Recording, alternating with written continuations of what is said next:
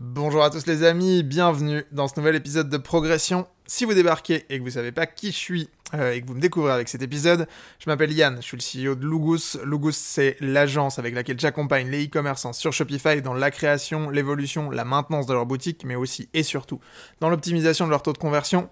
Et vous êtes en train d'écouter Progression. Progression, c'est le podcast dans lequel je documente mon aventure entrepreneuriale, mais pas que pour deux raisons principales. La première, c'est que ça me permet de prendre du recul sur ce que je suis en train de vivre et euh, de le documenter pour le mois du futur. La seconde, c'est que ça me permet de vous partager à vous le fruit de mes apprentissages, de mes échecs, de mes succès, dans l'espoir que ça vous serve à accomplir de grandes choses dans vos propres vies. J'ai vraiment réussi cette intro du premier coup, j'en suis pas peu fier. Bienvenue, installez-vous, prenez un café, prenez un thé, on est ensemble pour une petite heure comme d'habitude. Vous êtes ici dans le sixième épisode de cette série. Euh, je suis très content de ce petit rendez-vous qui s'instaure entre nous.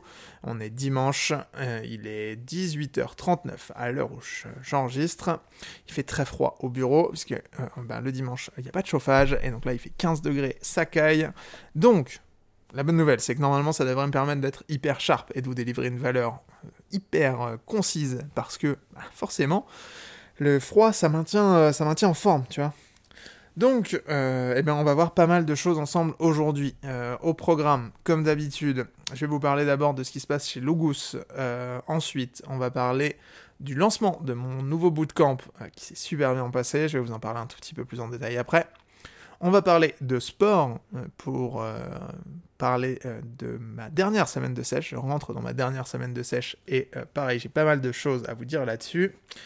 Et puis enfin, on va parler d'un sujet un petit peu intéressant qui aura donné le titre de ce podcast. Je vous en dis pas plus, vous avez cliqué, vous savez quel est le titre de ce podcast, et vous vous demandez sûrement de quoi il retourne. Eh bien, tout ça, ce sera dans l'avant-dernière partie puisque la dernière partie sera celle qu'on a appelée euh, le bulletin de notes, qui est finalement le résumé euh, des notes que je prends dans ma semaine euh, sur des sujets divers et variés. Je vous partage des réflexions comme ça un peu à chaud. Aujourd'hui j'ai été assez calme, on n'aura que deux sujets à voir, mais vous le verrez, je les trouve très intéressants. Voilà pour le programme, voilà pour ce qui nous occupe. Sans plus de préambule, ce que je vous propose c'est de vous raconter un peu comment s'est passée la semaine chez Lugus. Euh, il y a pas mal de belles choses. Vous le savez si vous avez suivi ces épisodes assidûment, et si c'est pas le cas, je vous invite à aller le faire. Réécoutez 6 épisodes, ça va. Vous avez prenez le temps, réécoutez-les, ils sont très cool. Euh, donc si vous suivez ces épisodes assidûment, vous le savez, euh, j'ai pour projet et pour ambition de pivoter légèrement le modèle économique de mon entreprise, de mon agence, vers un modèle un peu plus récurrent, avec une offre un peu différente, qu'on est en train de lancer, qu'on est en train de tester, c'est un peu la priorité de ces, de ces dernières semaines. Et euh, alors, la semaine dernière, vous le savez, a été un tout petit peu compliqué pour moi à titre personnel. Je ne m'étalerai pas sur le sujet, mais voilà, toujours est-il que c'était le cas. Et donc, j'ai pu me refocus cette semaine sur le sujet et euh, les bonnes nouvelles commencent à arriver. Euh, on a deux rendez-vous qui sont calés pour la semaine prochaine et j'ai deux propositions qui sont déjà parties sur cette nouvelle offre. Donc c'est cool parce que ça y est, on commence à rentrer dans le dur du sujet. On va commencer à avoir des vrais feedbacks de la part de vrais euh, prospects. Donc on va tout de suite savoir si ben, s'il y a product market fit ou pas et surtout ce que ça peut donner sur le plan euh, bah, des résultats et de la performance. Donc voilà, on va vite être fixé. On a déjà euh, quelques audits CRO qui sont en cours parce que, euh, bah, afin d'affiner la méthode, on, a démarré des audits pour certains clients. Donc voilà, on est en train de travailler là-dessus pour standardiser la méthode. D'en parallèle, on commence à échanger avec le plus en plus de monde sur le sujet, donc c'est très cool. Je trouve que c'est un peu long encore, pour être honnête. Donc on va essayer de réduire la time frame euh, à partir de la semaine prochaine. J'ai quelques idées que je veux pas veux pas détailler pour l'instant parce que euh, il faut encore que je travaille dessus et que c'est vraiment tout early. Mais voilà je, vais encore essayer de réduire la time frame pour euh, pour délivrer encore plus vite sur le sujet. L'objectif est assez conséquent hein, puisque l'enjeu c'est de signer 5 nouveaux deals sur cette nouvelle offre d'ici la fin de l'année. Et là ce qui me fait très peur c'est que le mois de décembre arrive et le mois de décembre c'est un mois calvaire pour les sales euh, donc voilà, donc on le sait, ça va être un peu tendax, mais on lâche rien, j'ai bon espoir d'y arriver. Et donc, euh, et donc je vous tiens au courant, comme d'habitude. Sinon sur le plan, euh, le plan de la team, c'est trop cool. on a une team qui s'est vraiment rodée là, qui, trouve vraiment ses marques. avec des, process qui s'améliorent vraiment de semaine en semaine, des choses qui sont vraiment cool. Des petits points de détail, mais qui à chaque fois me font trop plaisir parce que enfin le système s'améliore sans moi. On a, voilà, j'ai réussi à, mettre en place des le, bon niveau de responsabilité dans l'équipe et, euh, donc voilà gros big up à Com je sais qu'il écoute ces épisodes euh, toujours trop ravi de voir que ben que euh, tout évolue dans le bon sens et que ça me demande de moins en moins d'énergie à titre personnel. Parce que ben, on a des gens qui sont impliqués, qui sont, qui sont compétents et qui, et qui déchirent tout, en fait, tout simplement. Donc, donc chez Lugus, en vrai, c'est plutôt content. Voilà. On, attend de voir un peu euh, où, on va atterrir cette année. On travaille dur pour essayer de, se rapprocher des objectifs. Je pense qu'on n'arrivera pas tout à fait à l'objectif. Mais c'est pas grave, euh, ça fait partie du jeu. Euh, en fait, si, c'est grave, hein, ça, me fait un peu chier quand même, pour être honnête. Mais ça me fait carrément chier, en fait, pour être honnête. Mais, voilà, on aura, fait le max, en fait, hein, on peut pas s'en vouloir. On, a écrit un plan, on s'est tenu au plan. Ça n'a pas donné les résultats escomptés, en tout cas pas tout à fait. Attention, on n'est pas, pas à la rue non plus. Hein. Mais c'est toujours un peu, toujours un peu frustrant pour moi de pas aller, de pas aller taper l'objectif. Donc voilà, bon, ça fait partie de la vie. Euh, je vous en parlerai dans le détail quand j'aurai un peu plus de visibilité sur tout ça, mais, mais voilà. Euh, voilà pour le goût, je pense qu'il n'y a pas grand chose de plus à dire. Euh, voilà, je vous en dirai un peu plus la semaine prochaine quand j'aurai du neuf. Deuxième chose, c'est le bootcamp dont je voulais vous parler. Je vais boire un peu d'eau et après on rentre dans le vif du sujet. Ce bootcamp, pour ceux qui l'auraient pas suivi, c'est ma manière à moi de rendre à l'écosystème ce que je lui ai pris, euh, puisque j'ai tout appris, j'ai appris à entreprendre sur Internet, pour être honnête, euh, et euh, j'ai fait plein d'erreurs, et, je pense qu'Internet en vrai m'en a évité beaucoup, mais, mais voilà, bon, en soi, j'ai acquis de l'expérience ces cinq dernières années avec Logus, et puis ces huit années à entreprendre finalement. Euh, D'abord en freelance, après en agence. Enfin, voilà, j'ai un parcours qui est assez, euh, assez classique en vrai, hein, qui est pas, qui est assez commun dans le, dans le milieu. Euh, mais, mais voilà, il, il, est, il est ce qu'il est. je suis pas, je suis pas pour prétention d'être le plus futé de la bande. Il y a des entrepreneurs qui vont beaucoup plus vite que moi. Il y a des boîtes qui performent beaucoup mieux que la mienne. Mais on est là. En vrai, je suis trop fier de ça. On, est là, on a de beaux résultats, on continue de grossir. Et, et donc on avance petit à petit, on fait notre trou et on, fait une belle boîte. Donc en plus, c'est ça, le truc, c'est que je fais une boîte qui me rend fier. Donc, euh, en vrai, il n'y a pas vraiment de, il a euh, à en dire, si ce n'est que effectivement, euh, j'ai créé une dette dans mon cerveau par rapport à, tout ça. Notamment par rapport à, aux vidéos d'Oussama à l'époque. J'ai consommé tout le contenu de The Family, euh, quand, euh, enfin, toutes les conférences d'Oussama possibles et imaginables, je les ai toutes bouffées. Euh, et, puis, et puis tout le contenu qu'on peut trouver en ligne. Voilà, j'ai beaucoup consommé ce contenu et j'avais envie, quelque part, de rendre un peu à l'écosystème ce que je lui avais pris. Pour ça, mon ambition, c'était d'accompagner quelques freelances, une petite poignée de freelance dans le, leur transition vers un modèle d'agence, qui est le parcours que j'ai connu moi et, euh, sur lequel aujourd'hui je suis le plus légitime pour échanger. Euh, donc, je enfin voilà, j'avais pour projet, et c'était l'un de mes objectifs en 2023, d'accompagner une, première promotion euh, de freelance vers le, vers leur, agence, vers leur passage en agence. Euh, je tique un peu parce que euh, on a en fait parmi eux certains qui sont déjà des agences, euh, mais qui sont à un stade très early. Donc euh, bon voilà, on n'a pas que des freelance finalement dans la promotion, mais c'est hyper intéressant et c'est hyper riche. Du coup, ça crée des profils qui sont très différents. Ça nous permet de couvrir pas mal de choses. Donc finalement, euh, on est 7 en tout et pour tout. on ambitionnait 6 places et finalement, on a eu un petit extra avec un profil intéressant qui s'est greffé à tout ça. donc déjà, pour moi, c'était un, vrai, un vrai challenge, c'était un vrai défi. Je savais pas du tout si on allait réussir à rassembler 6 personnes euh, intéressées. On visait 600, c'était le, on avait ouvert 6 places. 6 personnes intéressées par ce, bah, par ce bootcamp, euh, par le fait de, basculer vers un modèle d'agence, etc. Euh, donc voilà, la, question était vraiment là. Moi, j'avais, voilà, je pense, j'étais persuadé qu'il y avait, qu'il y avait une un certain intérêt à les accompagner, que je pouvais leur apporter pas mal de valeur, mais la question c'était de savoir est-ce qu'on allait trouver des gens pour nous faire confiance? Et euh, la réponse est oui, on a démarré cette semaine, le premier, euh, le premier live a eu lieu vendredi, j'ai adoré l'énergie en vrai. je vois plein de choses que je peux corriger, plein de choses que je peux améliorer, mais c'est aussi ça, ça fait partie aussi des, erreurs qu'on fait pendant une première, enfin voilà, c'est une première session. donc on est très transparent là-dessus. Mais c'est cool parce que du coup, ben voilà, les feedbacks que je reçois permettent vraiment d'améliorer les choses. On travaille, on travaille d'arrache-pied pour vraiment délivrer la meilleure formation possible et faire en sorte que à la fin, ils aient toutes les clés pour aller, euh, pour aller tout casser euh, dans leurs agences respectives. Quoi.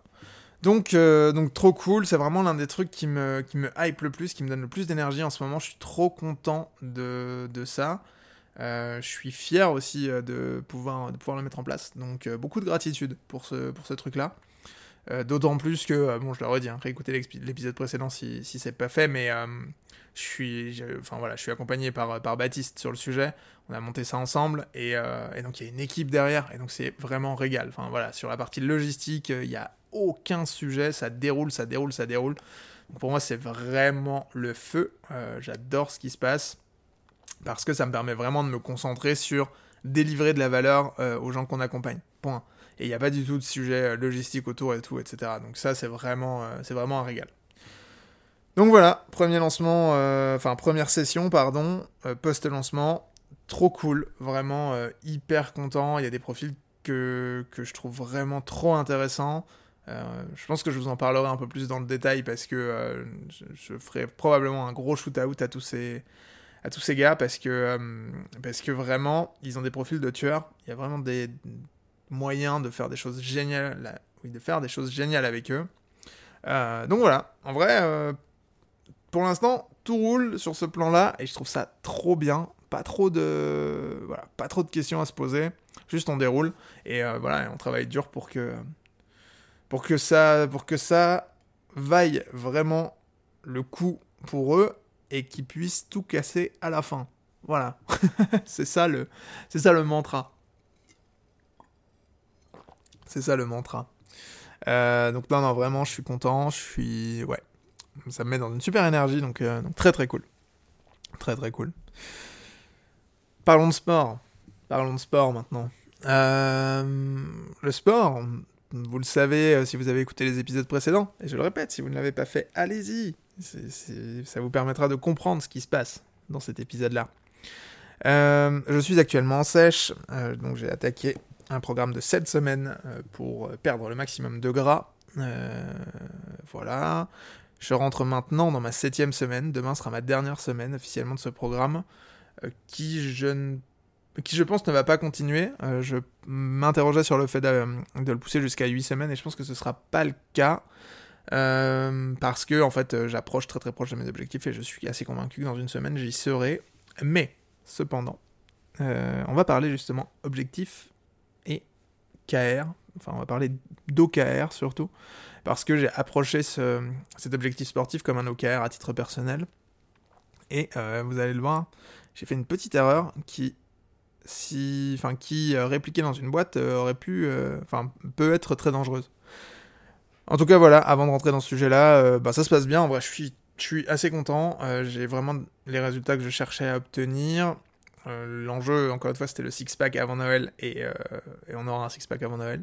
Il n'y a plus de doute maintenant sur la question. Donc, très très fier, très très fier là-dessus aussi. Euh, honnêtement, ça commence à devenir très dur et c'est euh, ça commence à devenir fatigant. Là, je suis sur un total calorique qui est excessivement bas avec des entraînements qui sont vraiment balèzes. Euh, voilà, on va chercher des gros résultats, mais au prix aussi d'un effort qui est qui est intense. Donc, donc voilà, ça va pas me faire de mal non plus de, de, remonter un total calorique un peu plus, un peu plus haut, parce que là aujourd'hui je suis à 1700 calories.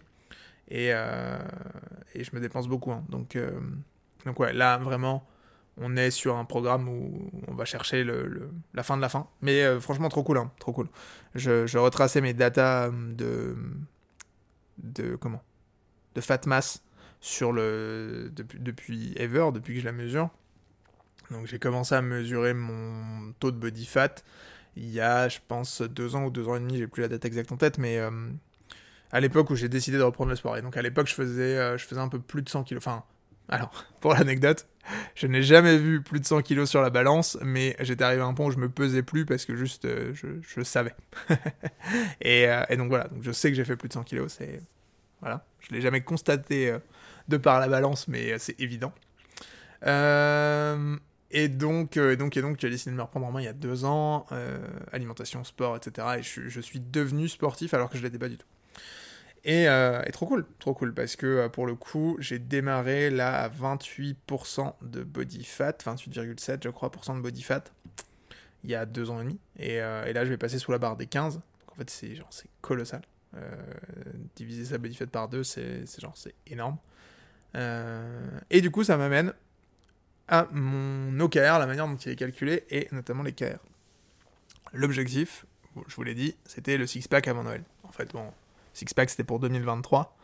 Évidemment, j'aurais préféré l'avoir en été, mais une sale fracture en février m'a empêché euh, de, me donner pleinement euh, dans le sport en début d'année. Donc, euh, je suis arrivé voilà, en avril, mai, juin, avec un physique claqué au sol. donc, j'ai rattrapé ça in extremis pour l'été, et ça va, franchement, ça va. Ça aurait pu être pire.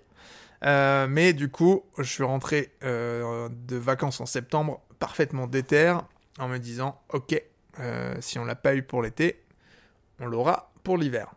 Donc, euh, je me suis replongé dans un programme genre hyper deep, un programme de Nassim Saidi qui s'appelle Super 7 et qui est franchement très efficace, ce que je vous conseille, coûte pas une fortune en plus et qui est, euh, franchement très bon. Donc, donc voilà. Et donc je me suis dit, ok, il faut des objectifs.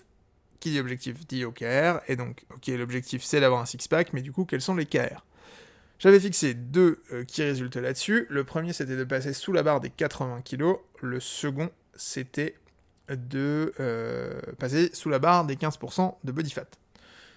Euh, je me suis pesé ce matin sur... Alors bon, j'ai pas accès au Dexascan, parce que je suis en province et qu'il n'y a pas de Dexascan chez nous. Donc, je mesure ça comme je peux avec la balance du Basic Fit, qui, vaut ce qu'elle vaut. bon, voilà. Elle, donne une mesure. Maintenant, est-ce qu'elle est précise ou pas? J'ai des doutes. Mais en tout cas, euh, la balance me donnait ce matin un taux de fat mass de 16%. Donc, a priori, au rythme où je perds, je serai, euh, sous, je serai au 15% euh, la semaine prochaine.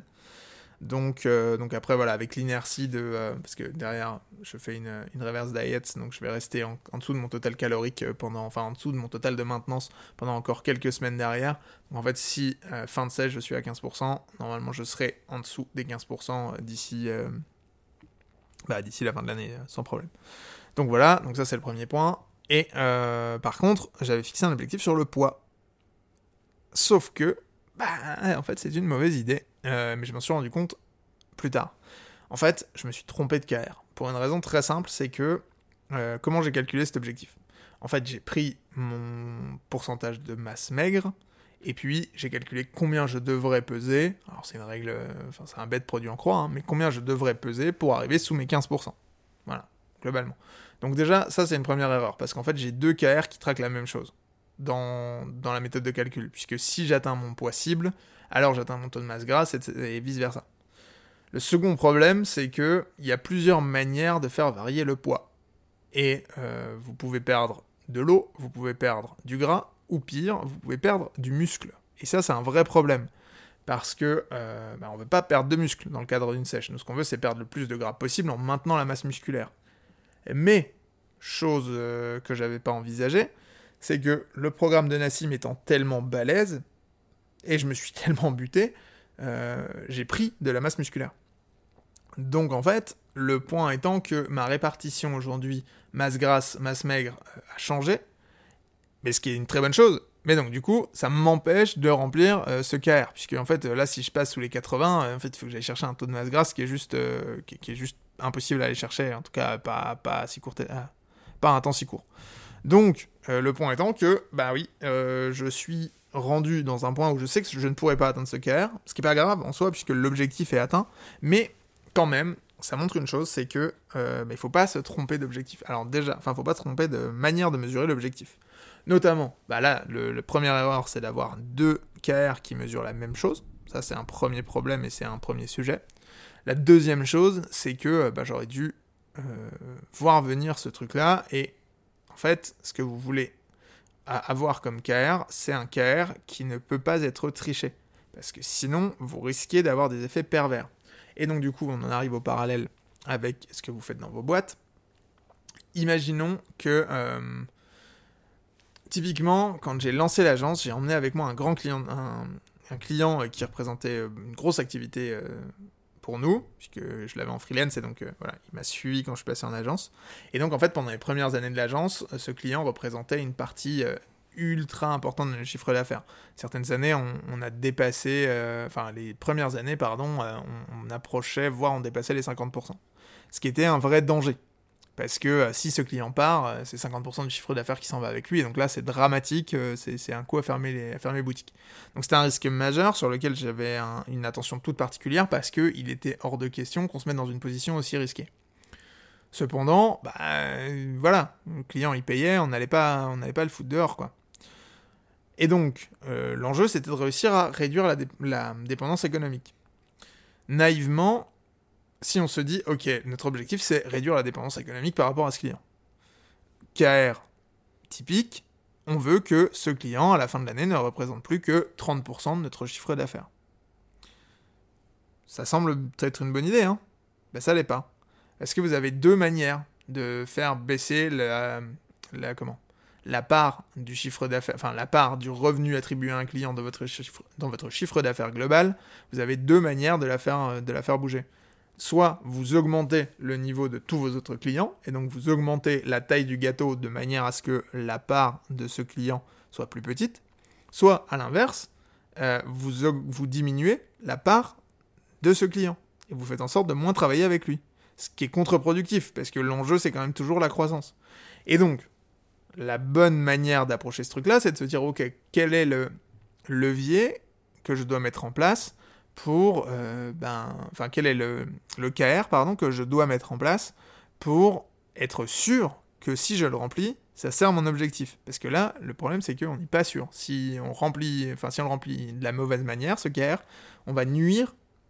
Alors, on va atteindre l'objectif, mais on va nuire à la performance globale de l'entreprise. Et nous, c'est pas ce qu'on veut, évidemment.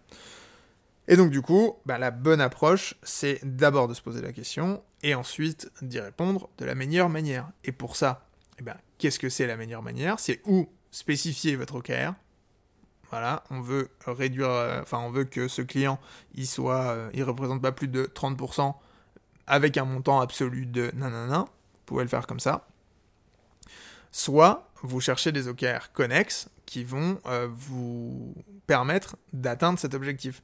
Typiquement, signer des nouveaux clients à hauteur de X milliers d'euros, par exemple. Et donc ça, ça fait grossir le gâteau.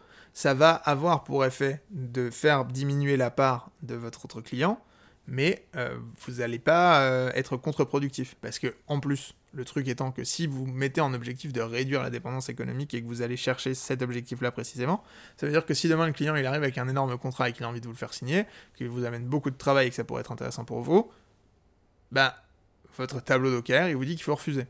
Et ça, c'est con. Comprenez bien que ça n'a pas de. Ce n'est pas très pertinent.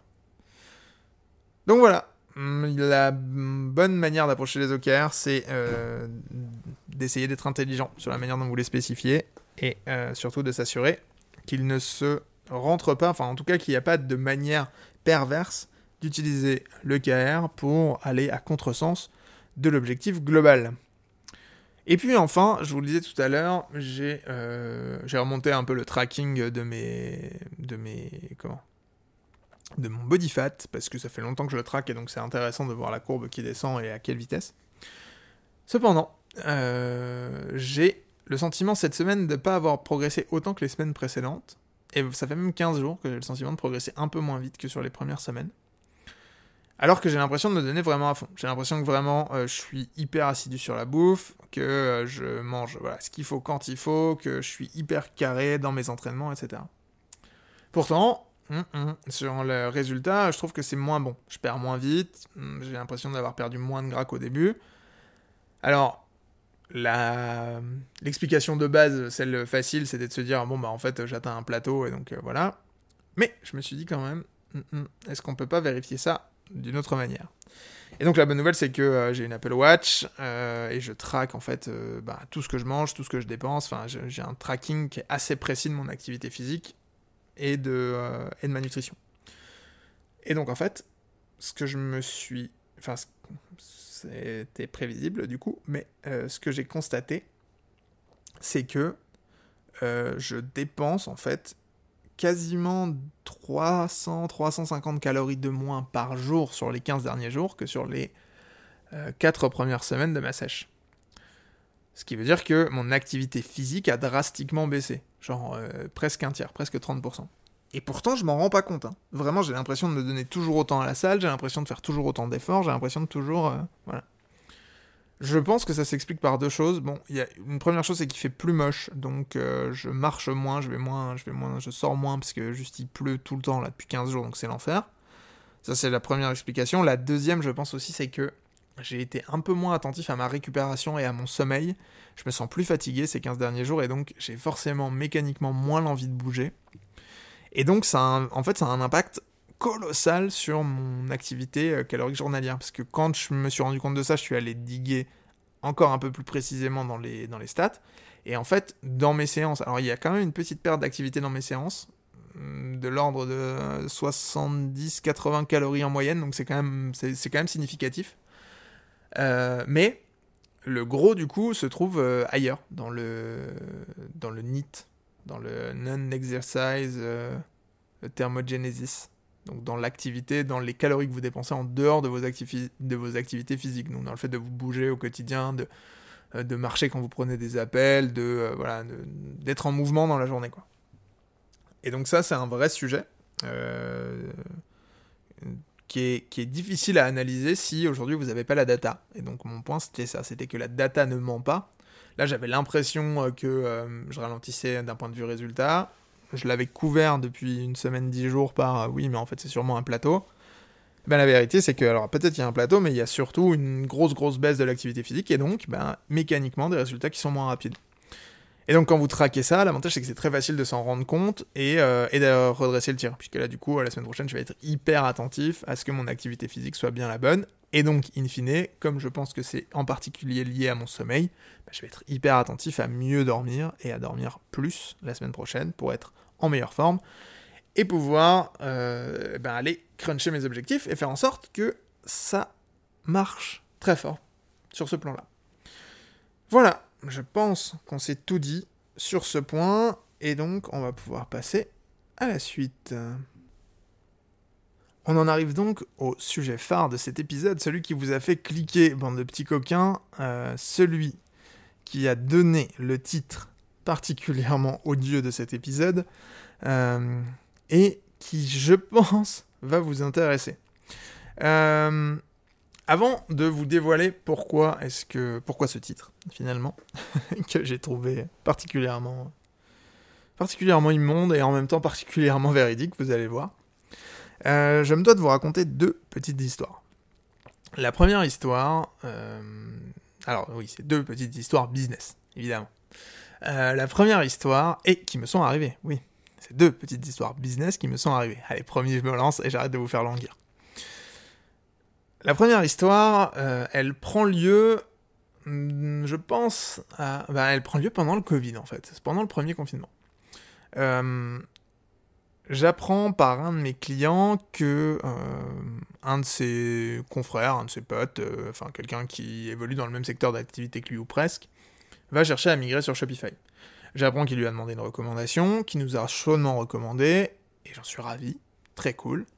Euh, et en plus, euh, bah, en fait, ils se connaissent bien, ils ont bossé ensemble et tout, donc la reco, d'une part, elle est hyper quali, mais en plus, j'accède à plein d'informations un peu confidentielles sur l'appel d'offres. Euh, je sais globalement ce qu'ils vont chercher et je sais voilà ce, ce, dont ils ont besoin de manière très précise, bien plus que ce qui apparaît dans le cahier des charges.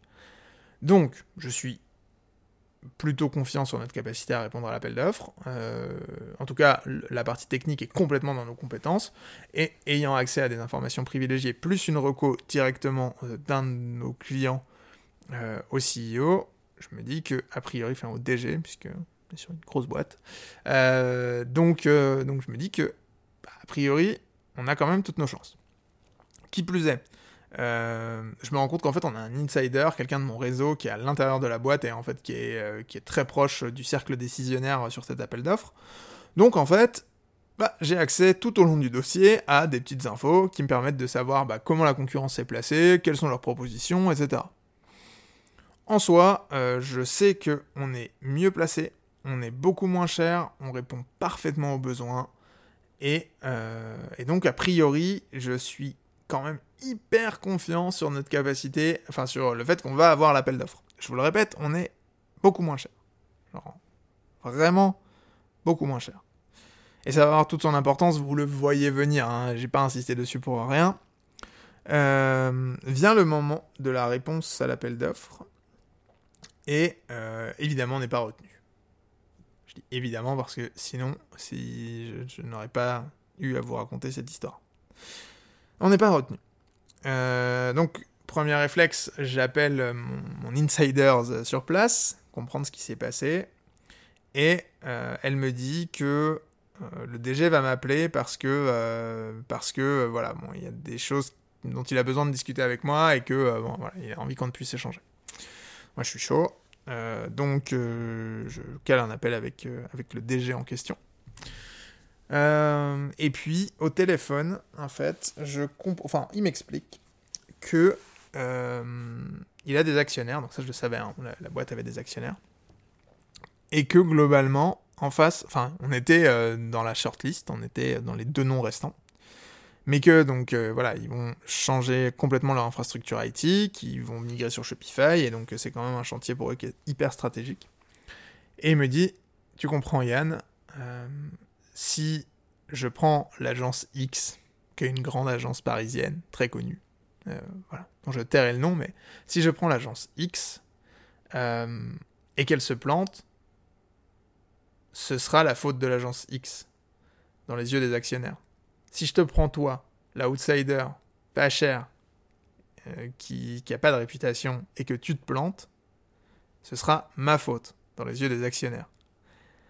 Et là, j'ai pris une leçon de business ce jour-là euh, que je suis pas prêt à oublier parce que parce qu'il avait raison, hein. il avait foutrement raison et je comprends 100% euh, comment il a motivé sa décision.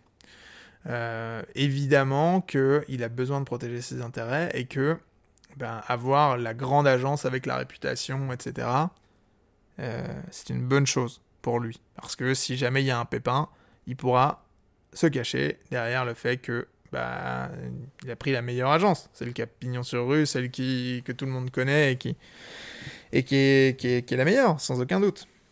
Ça, c'était sur le papier. Euh, ce qu'il me dit aussi ce jour-là, c'est que il a, quand même un, il a quand même eu un très bon feeling sur notre niveau d'expertise, qu'il sent que les autres sont moins solides et qu'il a quand même un petit doute sur le fait que ça va bien se passer. Et surtout, il a un, peu le sentiment qu'il va se faire enfumer.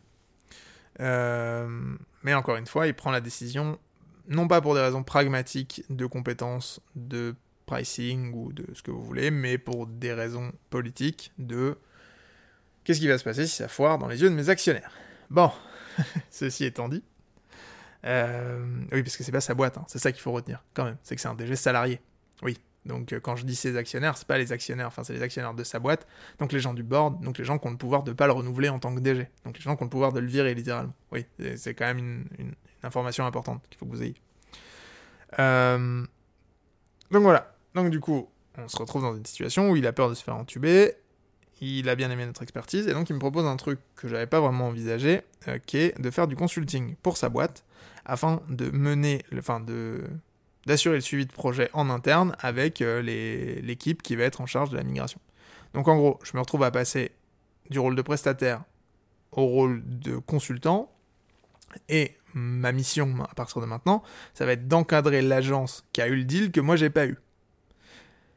Sur le papier, c'est une, infamie et c'est clairement pas la bonne idée. Euh, on ne devrait pas faire ça. Mais euh, moi je suis dans une phase où je suis en croissance et je me dis, tiens, approcher une boîte aussi grosse, d'aussi près, pour comprendre comment il fonctionne, parce qu'encore une fois, je, je, connais pas le milieu des agences hein, de base. J'ai vraiment appris à monter une agence en, montant une agence. Donc je me dis, ben, y a sûrement beaucoup de choses à apprendre, et puis, euh, et puis ça permet quand même de garder le client sous le coude, on ne sait jamais, euh, peut-être qu'un jour il y aura une opportunité. Et donc, euh, bah, s'ensuit six mois globalement de refonte, dans lesquels tout est catastrophique. Vraiment, c'est une catastrophe sans nom. L'agence, en fait, n'a que très peu d'expertise. Alors, une très bonne expertise en design, mais ils n'ont pas du tout d'expertise en Shopify. ça se sent, ça se voit le développement est massacré, enfin tout est, tout est horrible. Je finis par finalement faire des calls avec leurs devs pour leur expliquer comment faire pour essayer de sauver le client parce que c'est une catastrophe. Euh, ça en est suivi. Je peux pas vous dire le nom de l'agence, ce serait terrible. Il euh, y, y, a eu une scène lunaire où en fait, à un moment donné, bon, en gros, euh, l'agence consomme beaucoup plus de temps que ce qu'ils avaient chiffré sur le projet, et donc petit à petit, les ressources disparaissent. Il n'y a, plus de dev, etc. Enfin, au final, euh, équipe très restreinte, donc euh, le projet est sur le point de se terminer, mais genre vraiment, y a, y a, on sent qu'ils mettent plus de ressources sur le projet. Et donc, un jour, je suis en call avec le, dev responsable du projet, finalement, hein, qui est le dernier dev. Hein. donc, bah, évidemment, il est responsable du projet, il n'y a plus que lui. Euh, euh, et, globalement, je sais plus. Enfin, bref, on est sur un sujet un peu technique et tout. Et, euh, je lui dis, bah écoute, au pire, euh, je te laisse regarder ça et puis on se reparle demain. Et il m'a répondu cette phrase que je n'oublierai jamais, au grand jamais. Dans mon casque, ce jour-là, j'entends Demain, je peux pas, je suis à l'école. Et là, je comprends qu'en fait, le dernier dev sur le projet, le dev référence sur le projet d'un gros client, hein, quand même, il y a beaucoup d'argent sur la table. Hein. En fait, c'est un alternant. Et genre, vraiment, il n'y a plus de ressources. C'est-à-dire que, genre, les mecs, ils ont mis un alternant en disant, vas-y, t'es chef de projet là-dessus et tout. Cette phrase m'a transcendé, quoi. Vraiment, je me suis dit, ah ouais, ok, ok, ok. Et donc, dans, toute cette, euh, dans tout ce parcours, par contre, il y a des gens qui sont restés. Notamment les chefs de, enfin, les chefs de projet. Oui, si, les chefs de projet. Les chefs de projet sont toujours là. Euh, ils n'ont aucune expertise, aucune expérience, mais ils sont toujours là ben, pour s'assurer que, euh, que le projet avance tant et si bien, puisque de toute façon, il n'y a plus de ressources. Voilà pour cette histoire qui se finit à peu près comme ça. Non, en vrai, euh, la, fin de cette histoire, c'est que du coup, le projet a été livré, le site a été mis en ligne et on a repris le client en direct. On travaille avec eux depuis plus de deux ans maintenant. Et euh, ils sont très contents, on est très content de collaborer avec eux, c'est très bien. Euh, donc voilà, bon, la morale finalement, c'est que peut-être, peut-être il aurait dû mettre un peu le couilles sur la table et nous prendre dès le début. Il aurait fait une très belle opération et il aurait eu un site web bien, bien meilleur que celui qu'il a eu au final pour beaucoup moins d'argent. Mais ça ne s'est pas fait comme ça. Deuxième euh, petite anecdote qu'il faut que je vous raconte pour vous expliquer le titre de cet épisode. La deuxième, c'est que euh, on a collaboré avec une agence en sous-traitance, en marque blanche, qui n'est pas quelque chose que je fais habituellement, mais pour le coup, euh, la personne Bon voilà, la personne en face est une personne que je connais, que j'aime bien, donc, euh, je me suis dit que ça pouvait le faire. Euh, le point étant, enfin la personne qui nous a mis en relation. Le point étant que l'agence nous sous-traite 100% du projet sur sa partie réalisation développement. Donc eux, euh, idem, en fait, ils ont une expertise en design en interne, pas du tout d'expertise sur Shopify, mais ils vendent le projet donc à un client pareil qui est sur une refonte orienté luxe même très luxe. Euh, donc, projet euh, orienté luxe avec un gros budget, vente d'une refonte sur Shopify. Très bien, ça fonctionne super bien. Euh, nous, on fait notre devis. Mon devis est quand même plutôt, bien pricé. Hein. Le temps a passé, donc j'ai appris de mes erreurs. Donc, cette fois, on, voilà, on sort un vrai devis, on est content. et voilà, et l'agence, pour le coup, je le répète, n'a pas vraiment de compétences en interne à part le design et la vente, puisque quand même, ils sont assez forts là-dedans. Euh, le projet s'est passé d'une manière qui a été excessivement dure à la fois pour nous et pour le client. Euh, pour une raison très simple, c'est que ce manque d'expertise et le fait que l'agence voulait verrouiller complètement la relation client a créé un fossé entre euh, ben, l'expertise technique et le, le client et son besoin.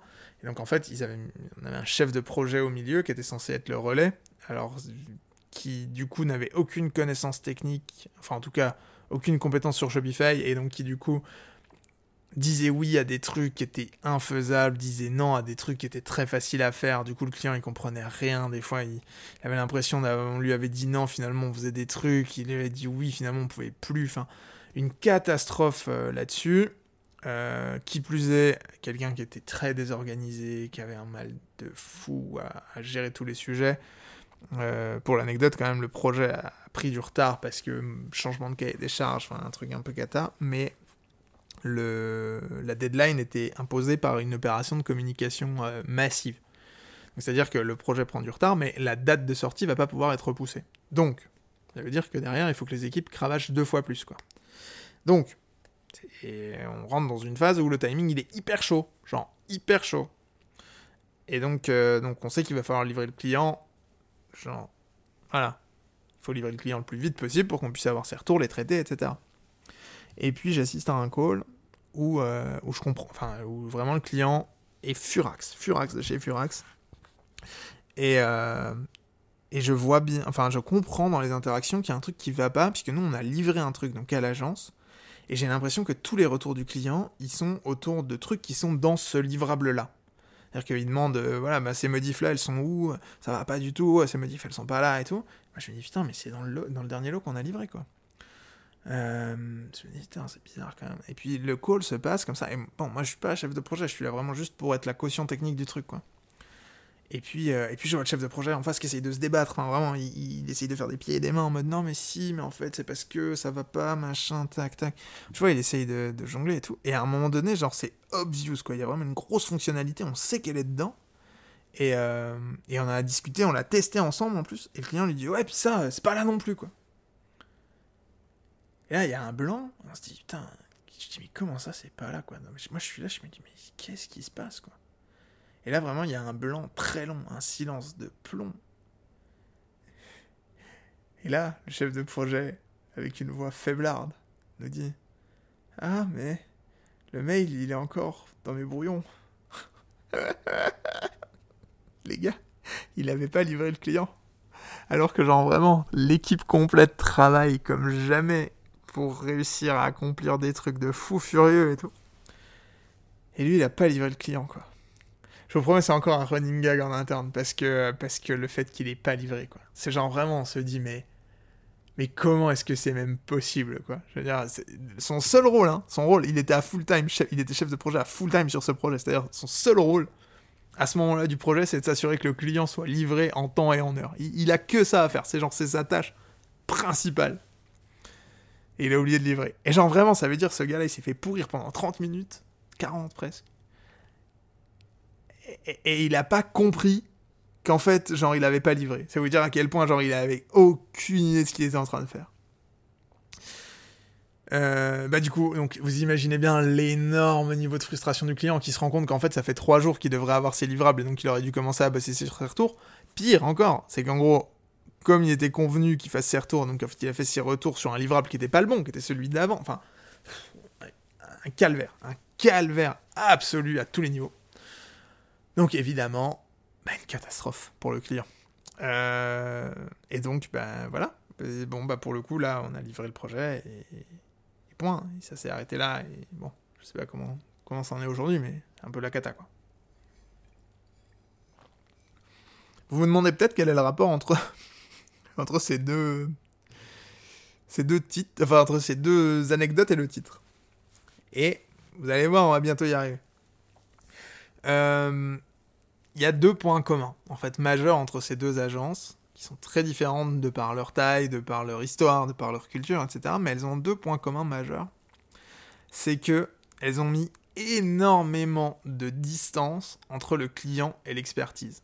La première, euh, bah, très simplement, en fait, euh, ils n'avaient pas d'expertise, très peu, et donc euh, ils ont empilé pas mal de, couches sur de couches de management, de gestion de projet, etc., euh, entre les devs et euh, le client. La deuxième, on était beaucoup plus proche du client, parce que moi j'étais quand même dans pas mal de calls, etc., mais en fait ils avaient pour politique de nous faire bosser en marque blanche, et donc en gros il fallait qu'on... Tout passe par le chef de projet. Ce qui crée une distance énorme, hein. c'est-à-dire que c'était une personne, mais qui créait une distance énorme entre nous et le client. Et en fait, quand on regarde, la plupart des agences traditionnelles, grandes agences parisiennes que je, que je critique souvent sur LinkedIn, euh, elles ont toutes la même structure. C'est-à-dire qu'elles ont une structure comme ça, avec des, des couches et des couches managériales. Elles ont recruté des commerciaux, et puis euh, le commercial, quand il a vendu, il va passer la balle à un chargé de compte, et puis le chargé de compte, quand il aura bien vendu tout ça, eh ben, il va prendre un customer success et un chef de projet qui va faire bosser ensemble, et puis il y aura des réunions avec le lead développeur, et puis quand le lead développeur, il aura enfin fini de tasquer, d'imaginer tout ce qu'il y a à faire, hop, ils vont passer ça au dev. C'est le dev qui fait, hein. c'est le dev qui a l'expertise, à la fin. Et en fait, eh ben, l'information, quand elle doit passer du client à la personne compétente, elle doit traverser un millefeuille de caca dans un sens, puis dans l'autre. Et ben vous imaginez bien qu'à la fin, il y a un arrière-goût immonde qui se dégage de cette expérience. C'est évident. Parce que à force d'empiler comme ça des couches de management, des couches de gestion de projet, des couches de, de vent finalement, on se retrouve dans une situation où la distance entre l'expertise et le client, elle est irrattrapable. Elle ne peut pas être compensée par quoi que ce soit. Parce qu'en fait, quand la personne qui fait, elle perd la vision de pourquoi elle le fait, et pire encore, quand elle n'a plus aucune idée du contexte dans lequel elle le fait, en fait, vous, avez une qualité de service qui est forcément médiocre et qui peut être compensée euh, par euh, de très bons commerciaux, par de très bons euh, de, très bonnes références, une très bonne réputation, etc. Mais en fait, ça trompe personne. Ces choses-là, c'est du vent. C'est finalement, vous allez, en tant que client, payer pour, euh, ben pour une structure qui ne vous apporte rien à vous. La vérité, c'est que ces structures, elles ont été pensées pour servir l'agence, pas pour servir le client. Elles ont été pensées pour comment est-ce qu'on peut structurer l'agence pour que euh, ça fonctionne au mieux, euh, versus comment est-ce qu'on peut structurer l'agence pour que ça délivre au mieux. Et ça, ça change tout. Ça change tout. Parce que si vous avez envie de bien que tout fonctionne bien, vous pouvez mettre des couches et des couches de support. Et oui, effectivement, a priori, tout va bien se passer. La vérité, c'est que euh, c'est pas vrai. Enfin, vous allez créer une bureaucratie. Une bureaucratie dans laquelle vous allez empiler comme ça des étages et des étages de merde. Vous l'avez compris, c'est ça le titre de l'épisode. Euh, et en fait, si vous voulez faire un bon service, votre obsession, ça devrait être de rendre la compétence la plus directement connectée avec votre client. Ça devrait être de faire en sorte que vos développeurs aient le plus de contexte possible sur ce qu'ils sont en train de faire. Idem si vous avez des designers, idem si vous avez des consultants. En fait, vous devez laisser à ces gens la capacité, enfin la possibilité de s'imprégner de la culture et des besoins de votre client pour délivrer une expérience qui soit 5 étoiles. Et ça, ça ne peut pas fonctionner si vous avez mis une couche d'abstraction monstrueuse entre le client et l'expertise dans votre boîte. La vérité, c'est que euh, les boîtes dans lesquelles les cautions techniques, donc que ce soit des développeurs, que ce soit des gens de terrain en tout cas, euh, interviennent pas, n'interviennent pardon, pas du tout dans le process de vente, ils sont trop nombreux. Ils sont trop nombreux. Vous avez des technico-commerciaux qui sont des gens qui ont eu une expérience terrain il y a très longtemps, qui sont plus du tout sur le, qui sont plus du tout euh, actifs aujourd'hui et qui viennent euh, épauler ou remplacer des commerciaux. Enfin, ça n'a aucun foutu sens. Vous devez avoir des gens avec une expertise forte, actualisée, de terrain dans les process de vente. C'est obligatoire. C'est obligatoire. Si vous voulez délivrer la meilleure expérience possible à votre client, vous n'avez pas le choix que de fonctionner comme ça. C'est la seule manière par laquelle vous allez, euh, délivrer un service de haute qualité et de haute valeur. Il y a évidemment une, euh, balance à trouver. C'est évident parce que euh, si, enfin voilà, vous pouvez pas juste laisser des électrons libres comme ça, essayer de s'auto-organiser, etc. Donc évidemment qu'à un moment donné, il faut mettre du management. Mais deux choses pour moi, le management devrait être une. Enfin, vous devriez former des gens de la technique au management.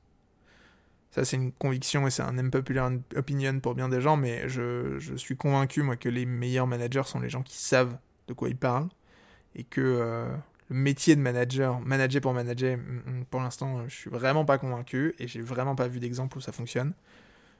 Euh, donc, ça, c'est la première chose. Et puis la deuxième, c'est que euh, vous pouvez créer des structures dans lesquelles le management, il est extrêmement faible. Enfin, en tout cas, attention, pas le management, mais euh, le, la distance en fait entre le client et, l'expertise, elle est excessivement faible. Par exemple, chez Lugus, euh, nos clients, ils parlent ou à moi ou à Com, la plupart du temps. Com qui est lead développeur, et puis en vrai de plus en plus c'est à Com qui parle. Euh, et donc en vrai, ben, ce qui se passe c'est que moi je, gère pas mal les process de vente, donc bah, j'ai un niveau d'expertise qui est, excellent sur Shopify. voilà, c'est ma cam, c'est mon job. Euh, donc, bah, voilà, je sais exactement de quoi je parle.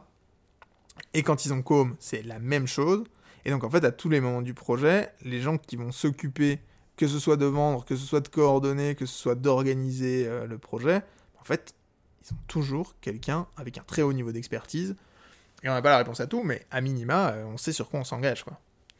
Et donc ça, pour moi, c'est ce qui fait la différence entre des agences qui ont à cœur de délivrer un service de très haute qualité et les agences qui ont à cœur de euh, grossir coûte que coûte en dégradant si nécessaire la qualité du service. Et malheureusement, euh, c'est possible, et j'ai vu plein d'agences, hein. il ne faut pas croire que c'est que des grandes agences, hein. j'ai vu plein d'agences épuiser comme ça des, des marchés à coup de, bah, de mauvaises expériences, parce qu'en fait, bon, ils créent pas de rétention, ces gens-là, mais il y a des boîtes qui sont suffisamment malines pour être capables comme ça de changer de projet en projet, de vertical en vertical, et en fait de, jouer une course en avant permanente euh, qui fait que elles existent, hein, elles, vivent et potentiellement elles grossissent, mais euh, mais mais euh, elles délivrent un service de service de merde. Faut le dire, faut le dire. souvent quand même, c'est des agences. Ah si pour le coup, j'en ai vu une comme ça il y a pas longtemps euh, qui nous, pareil, qui nous demandent un coup de main euh, parce qu'ils ont un projet sur Shopify et que, euh, je sais pas, ils ont enfin, je sais plus, je sais plus quel était le point exactement. Ah, c'était il y a quand même plus d'un an maintenant. Je sais plus quel était le point exactement. Et honnêtement, ah, ça faisait partie du moment où je me suis dit, tiens, on va arrêter de bosser avec d'autres agences parce que chaque fois qu'on est en sous-traitance avec des agences, on se rend compte que bah, justement la distance entre le client et nous, elle, fait que la, qualité de service se dégrade et moi ça me convient pas du tout. On a du mal à délivrer un, service d'une qualité suffisante, d'une qualité supérieure, quand il y a une telle distance entre les deux. Donc, euh, c'était un peu dans ma période où j'étais réticent à bosser avec d'autres agences. Et là, euh, on bosse avec eux. La mission se passe super bien et tout. Mais, waouh, putain, ouais, j'avoue, j'avais oublié toute cette histoire. Euh, première, il y avait un chef de projet, évidemment. Euh, donc, euh, qui me contacte, c'est avec lui qu'on mène la mission et tout. Je livre la mission, et euh, derrière, j'attends les retours, et plus de nouvelles du gars. Genre, plus de nouvelles. Genre, blackout, complet. ça dure une semaine, 15 jours et tout, et j'arrive pas à le joindre. Donc, je commence à être un peu inquiet et tout. parce que vraiment, genre, enfin, c'est pas comme si, genre, il reste des trucs à faire, quoi. Donc, ben, j'attends des retours de sa part et tout, mais, enfin, la mission n'est pas finie, quoi. Et donc, je finis par par rappeler, enfin je sais plus, mais je trouve le contact d'un autre gars dans l'agence et tout, je le contacte. Il m'explique qu'en fait il est parti en burn-out, donc en fait, euh, bon bah voilà, il est plus dans la boîte quoi. J'ai ok, bon bah écoute, ça arrive, dommage, déjà bizarre hein, quand même. Mais, euh, mais bon voilà, donc ils me mettent une deuxième, une deuxième personne sur le, sur le sujet, me ah bah ok, super, bon bah ok, vas-y, c'est machin qui reprend le sujet. Une semaine plus tard, j'envoie un mail, la nana me répond, euh, non bah je suis arrêté pour burn-out. voilà, je, passe la balle, quoi. Déjà, j'ai une réponse, c'est bien. Donc là, on est sur 15 jours de burn-out. Déjà, je trouve l'idée géniale. Et puis, bon, finalement, on livre le projet et tout. Et. Euh... Poudoum, on n'est pas payé. on n'est pas payé. Euh... Voilà. Donc, euh, en vrai, il n'y avait pas une grosse somme. C'était pas un truc de ouf. Mais là, je suis devenu colère. Mais colère. On n'a jamais pris d'un pays chez le Ça va. On a, on a 0% d'impayés. Euh, parce qu'on sélectionne quand même plutôt bien les gens avec qui on bosse et puis que euh, puis qu'on voilà on est très attentif sur ce point là c'est vraiment un truc euh, voilà donc non je dis jamais mais si on a peut-être pris quand même une facture ou deux mais des voilà des montants dérisoires par rapport au, volume d'affaires qu'on brasse et donc et donc là je me mets dans une colère oh. Je, peux, devenir un peu débile hein, dans ces moments-là. J'appelle le gars, ça finit en insulte et tout. Enfin, une embrouille, euh, genre horrible. Je traite d'escroc. Je dis que c'est pas faire de business. Lui me répond que non, mais pour qui je me prends Il brasse des millions euh, avec ma petite agence, machin. Bon, bref. On s'insulte, l'un et l'autre. Euh, un partout balle au centre, puisque du coup, bon, insulter des gens au téléphone a rarement fait avancer quoi que ce soit. Donc, donc voilà. Et puis, et puis, donc ça finit quand même que, avec le temps. Si, quand même, ouais, si, parce que pour le coup, Oui, si, j'en suis arrivé là. Euh, j'ai fini par lui dire que j'allais venir récupérer mon chèque en personne à Paris. Euh, donc voilà. C'est pas le move le plus, intelligent de ma part, mais bon, voilà. Donc, euh, ça a été l'élément déclencheur quand même. Je pensais pas qu'on serait obligé d'en arriver là, mais ça a été un peu l'élément déclencheur. Donc, il m'a payé. Donc ça, j'étais quand même très content. Et en fait, peu de temps après, je recevais une lettre recommandée indiquant euh, qu'ils étaient en fait en cessation de paiement, euh, qu'ils étaient même en liquidation judiciaire, et donc euh, que si j'avais des créances en retard, il fallait que je me manifeste. Enfin bon, si vous avez déjà eu affaire à un, prestataire, enfin ou un, un, fournisseur qui fait faillite, voilà, c'est comme ça que ça se passe. Vous recevez un petit recommandé disant, bah, si vous avez des dettes, enfin si, si vous doit de l'argent, merci de prévenir le mandataire judiciaire. Et donc, euh, et donc bah voilà, j'ai découvert. Bon, je me suis senti un peu con, parce que pour le coup. Euh, bah, enfin, non, en fait. Non, je me suis pas senti con. Euh, je me suis senti con parce que sur le coup, j'étais encore tellement énervé que j'ai ressenti une certaine. J'étais un, peu content. Et ça, pour le coup, je m'en suis un peu voulu parce que c'est moche. C'est pas, pas un beau sentiment et tout, c'est vraiment un truc. Bon, après, je, suis content tout seul, hein, mais. Pas si je devrais vous dire ça d'ailleurs, c'était un truc très perso. Euh, non, mais bon, voilà, c'était pas, pas très beau, donc euh, ça, j'étais un peu, j'étais un peu déçu de moi euh, d'avoir ressenti ça. Mais, mais, mais, mais, oui, du coup, j'ai fini par comprendre. C'est longue histoire pour vous expliquer un truc très simple. Hein. C'est qu'en général, ces agences qui grossissent avec des prestats de merde finissent en fait mourir tués par leurs besoins de fonds de roulement. Parce fait, quand vous grossissez vous allez, euh, bah, vous, vous, comment? Vous allez recruter, vous allez euh, générer des frais, etc. Donc en fait, l'argent dont vous avez besoin pour fonctionner, il augmente. Euh, si vous êtes suffisamment fort en vente, si vous avez un, process de vente qui est suffisamment rodé, en fait, vous pouvez vendre suffisamment vite pour couvrir ses besoins. C'est-à-dire qu'en fait, vous, êtes en train de monter un Ponzi à l'intérieur de votre propre boîte. C'est-à-dire que vous facturez des acomptes à des gens. Avec ces acomptes, vous payez les recrutements et les salaires que vous avez engrangés. Et en fait, tant que vous vendez suffisamment vite et que vous rentrez suffisamment d'acompte, euh, vous, pouvez, euh, vous pouvez survivre comme ça. Et en fait, c'est un truc qui est assez commun. Hein.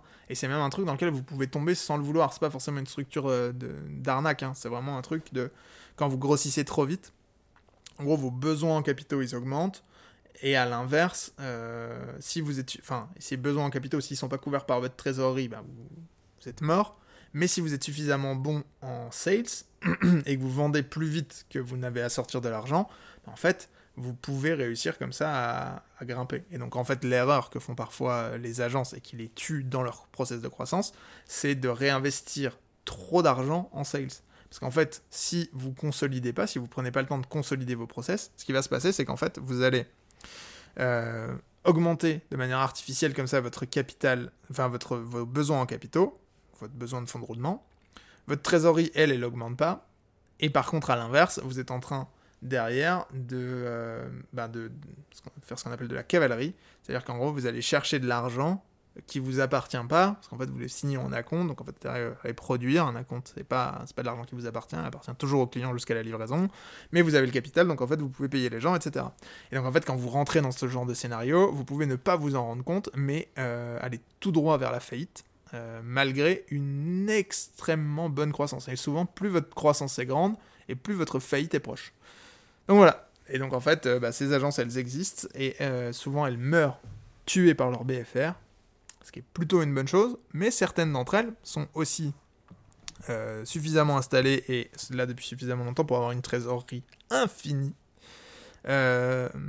entraînant bien souvent, du coup, leur capacité à rester sur place. Voilà. Mais ben du coup, morale de cette histoire, faites en sorte que la communication, enfin en tout cas que l'accès à la compétence dans votre boîte soit le plus direct possible entre votre client et l'expertise finalement, créez des ponts les plus directs et les plus raccourcis possibles. Euh, un truc tout bête, tiens d'ailleurs, ouais, si, ça je peux vous le dire, comment on le fait chez Logus par exemple? On a un outil de gestion de tickets dans lequel on a, alors en plus on forme nos clients à l'utilisation de l'outil de gestion de tickets, où on a des vidéos de formation, etc. Et en gros, comment ça marche? Ben, Le client, il vient, il met ses retours dans l'outil de gestion de tickets, il met tous les détails, etc. Et, euh, et tous les devs ont accès à cet outil. Et donc en fait, les devs peuvent, interagir avec le client, euh, voilà, ils ont accès à tout l'historique, à toutes les infos, etc. Il n'y a pas de distance entre le, retour du client et le développeur qui va se charger de le traiter. ça, bah, mine de rien, ça fait une énorme différence sur la qualité de votre service. Je pense que c'est pas pour rien qu'aujourd'hui euh, on a 5 étoiles de moyenne sur Google Maps. Merci à tous nos clients fidèles pour vos avis, ça fait toujours chaud au cœur. Euh, je pense qu'en vrai, le fait que cette communication soit le plus fluide possible, ça aide. Euh, et puis, autre chose, et eh bien surtout, identifiez les sujets qui n'apportent pas de valeur à vos clients et faites-les sauter. C'est-à-dire que si euh, le Customer Success Manager, il ne sert que votre boîte et qui ne sert pas le client, alors c'est une mauvaise idée d'avoir un Customer Success Manager.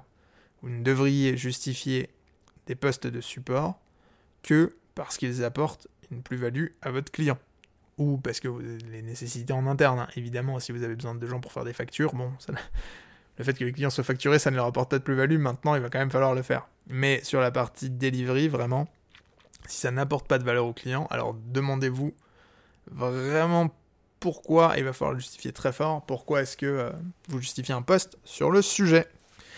Et si vous respectez ces principes de base, normalement, vous allez faire de très belles agences, des agences qui satisfont, satisfassent qui apportent satisfaction à leurs clients. Ce sera beaucoup plus facile comme ça. Euh, et, surtout, euh, et surtout, vous allez créer des expériences de dingue pour vos clients. Et ça, c'est hyper gratifiant. Donc, je vous en prie, euh, faites-le. C'est vachement, c'est vachement top. Voilà ce que j'ai à dire. C'est tout pour ce point, c'est tout pour le millefeuille à la merde. navré pour ce titre, et en même temps pas tant, puisque vous avez cliqué, bande de petits chenapans. Euh, mais ouais. Non, je trouvais que le titre était bon. Je trouvais vraiment que. En fait, je sais pas s'il va marcher. Je sais pas si cet épisode va vous faire cliquer ou pas. J'ai un vrai, en vrai, j'ai un vrai doute sur le titre. Je l'assume et en même temps pas tant. Donc, euh, donc voilà. Bon, euh, on verra. En vrai, si vous cliquez, on fera plus souvent des titres, des titres dégueulasses comme ça. Et si vous cliquez pas, eh ben, ça en sera fini. Je peux pas vous dire mieux. Voilà. c'est tout pour cette partie. J'espère sincèrement euh, que vous y aurez trouvé de la valeur. J'espère que mes petites anecdotes vous auront plu. Euh, parce que vraiment, c'est des anecdotes qui m'ont vraiment marqué dans ma carrière. Voilà pour cette partie-là. Et on va attaquer tout de suite avec les deux derniers points qui vont rentrer dans la section bulletin de notes. Le bulletin de notes, pour rappel, c'est euh, le condensé des notes de ma semaine, celui où bah, je prends, je vois des trucs, je note des trucs, j'ai des petites réflexions. Je mets tout ça en note dans mon iPhone et à la fin de la semaine, j'essaye de vous en donner un petit aperçu, un condensé en tout cas de celles les plus intéressantes. Évidemment, je skip ma liste de courses parce que pour vous, ça a peu d'intérêt. Euh, j'ai que deux points aujourd'hui, mais, euh, ils sont intéressants, donc je, suis content de pouvoir vous les partager. Euh, le premier, c'est tu ne peux pas faire confiance au toi du futur.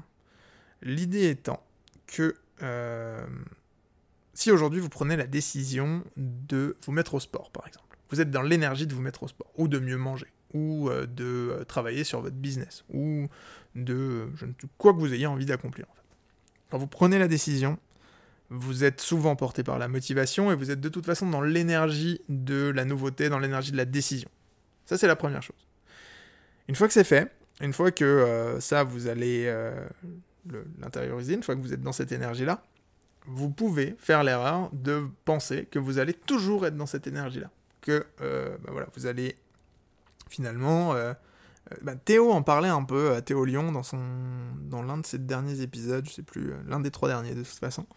Euh, disait les habitudes ne se défont pas comme elles se font, avec l'idée que si vous prenez la décision de faire du sport, vous avez l'impression que pour arrêter de faire du sport, il faudra prendre la décision de ne plus faire de sport. Et en vrai, c'est pas comme ça que ça marche. Et vous prenez la décision et après, petit à petit, votre, votre habitude tombe en lambeaux.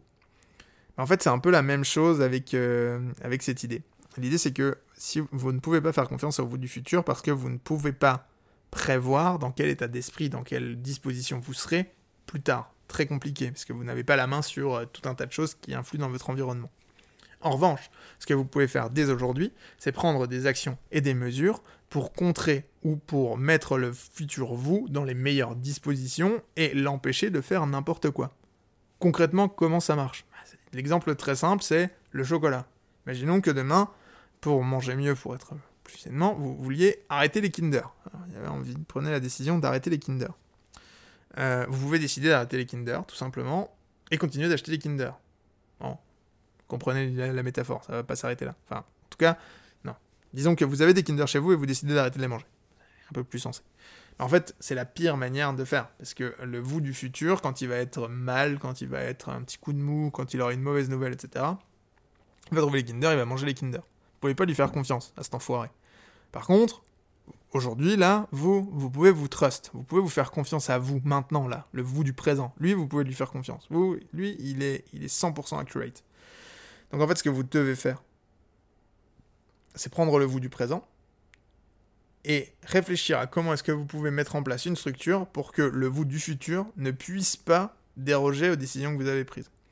Et pour ça, bah, c'est assez simple. Euh, c'est bah, de jeter les Kinder, globalement. Mettez-vous dans une situation dans laquelle vous n'avez plus le choix parce que vous avez éliminé les différents éléments. Concrètement, moi par exemple, comment ça simplement dans ma vie J'ai euh, décidé d'arrêter de perdre mon temps sur les réseaux sociaux. C'est vraiment un truc sur lequel je ne vois pas de valeur ajoutée. Euh, c'est hautement addictif, je passe trop de temps et en plus voilà, je suis vraiment quelqu'un qui... Voilà, une fois que je suis dedans, je suis dedans quoi, il n'y a pas de demi-mesure. Et donc, j'ai commencé par supprimer tous les réseaux sociaux de mon téléphone. Sauf que j'y allais encore depuis le navigateur. Petit Instagram sur Chrome là, expérience dégueulasse, mais ça joue, euh, son rôle de dopamine. Du coup, qu'est-ce que j'ai fait? Ben, J'ai pris la décision consciente, j'ai installé une application qui s'appelle Jomo, qui permet de bloquer complètement euh, YouTube, Instagram, euh, Facebook, Twitter, etc. sur mon iPhone. C'est-à-dire que je ne peux plus accéder même à YouTube depuis mon iPhone, de quelque manière que ce soit. Je ne peux plus consommer de vidéos sur YouTube depuis mon iPhone. Et, euh, et au début, c'était hyper dur. Je l'ai vécu vraiment comme une frustration et tout. Et si j'avais eu la possibilité, c'est sûr à 100%, j'aurais craqué. C'est sûr à 100%, j'aurais, j'aurais fait autrement. Mais en fait, maintenant, bah, je peux plus. Alors en vrai, je pourrais, il faudrait que je désinstalle l'application de blocage et tout, mais j'ai mis tellement de barrières à l'entrée pour que. Enfin, voilà. Techniquement, ce serait faisable, mais dans les faits, je le fais pas parce que juste, bah, ça n'a pas de sens ça n'a pas de sens. J'ai mis tellement de barrières à l'entrée en place que, bah, en fait, juste, voilà, c'est, c'est trop compliqué. Donc, ça, en vrai, c'est excessivement efficace. Si vous arrivez à mettre en place des systèmes qui vous permettent de vous prémunir de vos propres euh, inclinaisons naturelles pour le futur, c'est gagné. C'est gagné. Par exemple, euh, le soir, je suis fatigué. Après une bonne journée de taf et tout, je suis fatigué. La perspective de faire 3 km à pied pour rentrer chez WAM, c'est rarement une bonne c'est rarement un truc euh, un truc cool par contre le matin j'ai la forme et donc en fait quand je pars à pied le matin bah, je m'oblige à rentrer à pied le soir et euh, et en fait ça c'est un truc que j'ai découvert et qui marche trop trop bien quoi c'est que du coup je me laisse pas le choix une fois que je suis à pied bah je suis à pied et c'est parti quoi et donc, euh, et donc voilà, pareil, j'ai viré tous les aliments transformés à la maison. Enfin voilà, ce genre de, de petites astuces de conditionnement, en fait, faites en sorte de vous mettre dans des dispositions qui ne laissent plus le choix au vous du futur et ne lui faites pas confiance. Vous ne pouvez pas remettre votre vie au vous du futur parce que il n'y a dans votre présent que vous pouvez avoir confiance. Ceci étant dit, tout cela ne fonctionne qu'à une condition, c'est de se traiter comme un ami. Parce que vous ne pouvez pas non plus euh, vous malmener, malmener le vous du futur. Euh, l'idée étant que vous avez probablement des objectifs ambitieux si vous écoutez ce podcast, vous avez probablement envie de faire de grandes choses. Cependant, bah, euh, se malmener, se, traiter comme un ennemi est une mauvaise idée. Vous devriez au contraire vous traiter comme un ami et mettre en place des actions, comme vous, des barrières ou des limites, comme vous le feriez pour un ami. C'est parfois dur. D'ailleurs, si vous avez un ami qui est euh, alcoolique par exemple, ou qui est dépendant à la cocaïne, bah, peut-être qu'il va falloir l'envoyer en désintox. Et c'est pas facile. C'est un peu ce que je fais avec les réseaux sociaux. C'est pas facile. Mais, dans les faits, euh, ça vaut mieux pour moi. Et je le sais. Donc je prends une décision amicale envers moi. Je ne viendrai pas à l'idée de mettre en place des actions qui seraient. Euh, qui iraient à l'encontre du mois du futur. J'ai pas trop d'exemples en vrai. Mais traitez-vous comme des amis, c'est toujours très bien. Voilà pour ce point. Deuxième et dernier point de ce bulletin de notes. J'ai écrit Personne ne veut faire partie d'une putain de communauté pour son déodorant. C'est un épisode vulgaire aujourd'hui. Hein. Euh, non, le point étant, je crois, j'ai lu ça dans un, sur un post LinkedIn et j'ai pas noté la source, donc je suis vraiment navré. Je vais juste euh, piquer une idée et vous la redonner euh, sûrement moins bien que son auteur et en plus ne pas le créditer. Donc si l'auteur se reconnaît ou si vous reconnaissez l'auteur, dites-lui pardon de ma part. J'ai pas d'infos, je peux pas, je, peux pas vraiment corriger le tir, mais c'est pas grave. Au moins vous savez, c'est pas une idée originale. Euh, non, en vrai, l'idée c'était que les consommateurs se foutent des communautés en e-commerce et je suis assez d'accord avec ce truc. Un truc que j'ai jamais trop compris, euh, les, les, marques à communauté, je pense à Respire par exemple, ou ce genre de marques, euh, enfin voilà, des, des, DNVB souvent, qui, qui créent des semblants de communauté sur Instagram, etc. Et moi j'ai du mal à croire que ça marche, vraiment. Je pense que vraiment tout le monde s'en fout d'une communauté pour son déo ou pour, euh, pour quoi que ce soit en fait. Euh, après, ces marques-là, elles ont du succès parce qu'elles ont compris d'autres trucs et on y vient juste après. Mais, euh, mais je pense que la communauté, c'est un peu le vernis dans lequel il faut pas tomber en fait. Enfin, c'est un peu le c'est de la preuve sociale, la communauté, c'est évident. Donc euh, voilà, le fait que vous ayez beaucoup de followers sur Instagram, le fait que vous ayez beaucoup de reviews, que vous ayez, euh, que vous organisiez des événements, etc. C'est cool. Mais en fait, c'est pas, c'est pas ce qui fait la différence. Euh, seulement, comme c'est un gros levier de preuve sociale et qu'en plus c'est le truc qui qui fait parler de vous, parce que évidemment, bah, quand vous avez une communauté, etc., ça vous permet d'aller taper du reach. ça, ça fait du bruit et donc on en voit beaucoup et on a l'impression que c'est un prérequis au succès. Mais la vérité, c'est que moi je suis convaincu que les clients s'en foutent quoi. Ce que veulent les clients, c'est des bons produits au bon prix, livrés rapidement. Et euh, voilà, ils resteront parce que les produits sont bons, pas parce qu'il y a un groupe WhatsApp ou euh, un groupe Facebook, une page Insta. Oh putain, boomer de fou ce que je viens de faire là. Oh là là, j'ai mélangé tous les termes. Oh, god damn, j'ai bientôt 30 ans. Euh, non, euh, oui, voilà, vous avez compris l'idée. Hein, ils vont pas rester parce qu'il y a un super compte Insta ou, euh, une communauté sur Discord, quoi. C'est pas, c'est pas ça le sujet. Le, le, sujet, c'est que le sujet, c'est qu'ils vont rester parce que vos produits sont bons. Donc en fait, la vérité, c'est que avant de travailler votre communauté, avant de faire en sorte de d'engager des gens sur Instagram et de, enfin voilà, de faire en sorte d'avoir une grosse, une grosse fanbase sur Instagram, euh, bah, travailler sur le produit et sur sa distrib, et c'est déjà pas mal du tout. Attention, hein, ça veut pas dire pas de marketing. Euh, le vrai d'une communauté, c'est un super moyen de créer de l'organique, et c'est ça, voilà, c'est une bonne chose. Hein. Ne me faites pas dire ce que j'ai pas dit.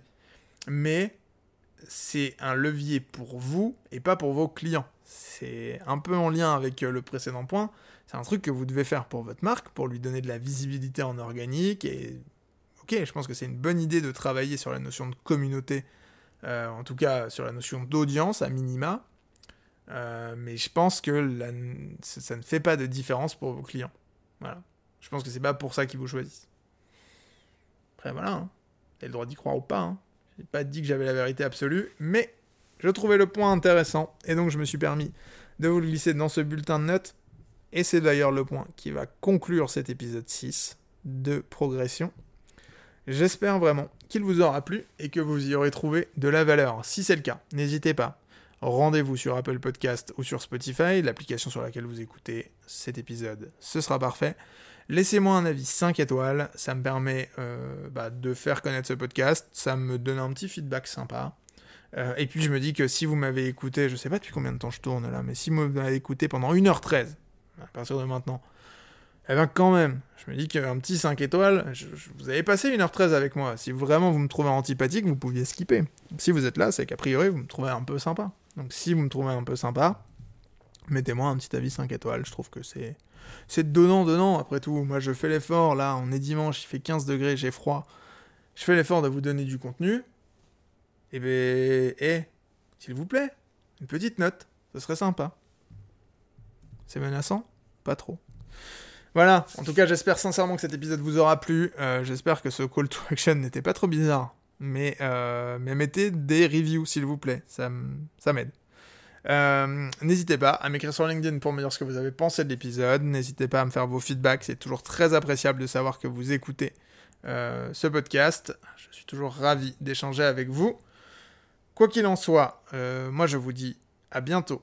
À la semaine prochaine d'ailleurs, pas à bientôt, je vous dis à la semaine prochaine. L'épisode sortira peut-être un tout petit peu plus tôt parce que la semaine prochaine, je vais faire l'ouverture de la saison de ski à Val Thorens. Je suis très content. Donc je ne serai pas disponible dimanche. Donc peut-être que l'épisode sortira un peu plus tôt ou un peu plus tard. On verra bien. Euh, probablement un peu plus tôt. Je vais plutôt essayer de prendre un peu d'avance. Voilà, je pense vous avoir tout dit. Surtout, n'oubliez pas que tout est possible à qui rêve, ose, travaille et n'abandonne jamais. Et ciao